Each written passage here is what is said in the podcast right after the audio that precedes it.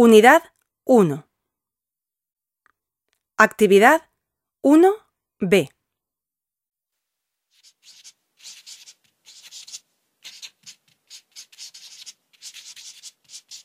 ¿Qué os parece si comenzamos el trabajo diciendo en qué países se habla?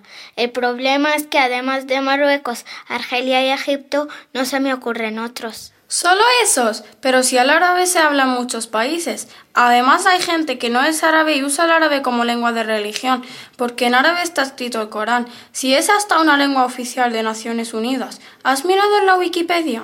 Espera, que ya he mirado yo. Te dicto. Arabia Saudí, Argelia, Bahrein, Egipto, Emiratos Árabes Unidos, Irak, Jordania, Kuwait, Líbano, Libia, Marruecos, Mauritania, Omán, Autoridad Palestina, Qatar, Sáhara Occidental, Siria, Sudán, Túnez y Yemen.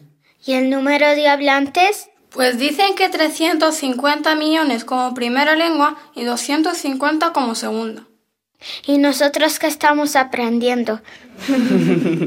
¿Y la lengua que hablan es la misma? Pues más o menos sí, digo yo.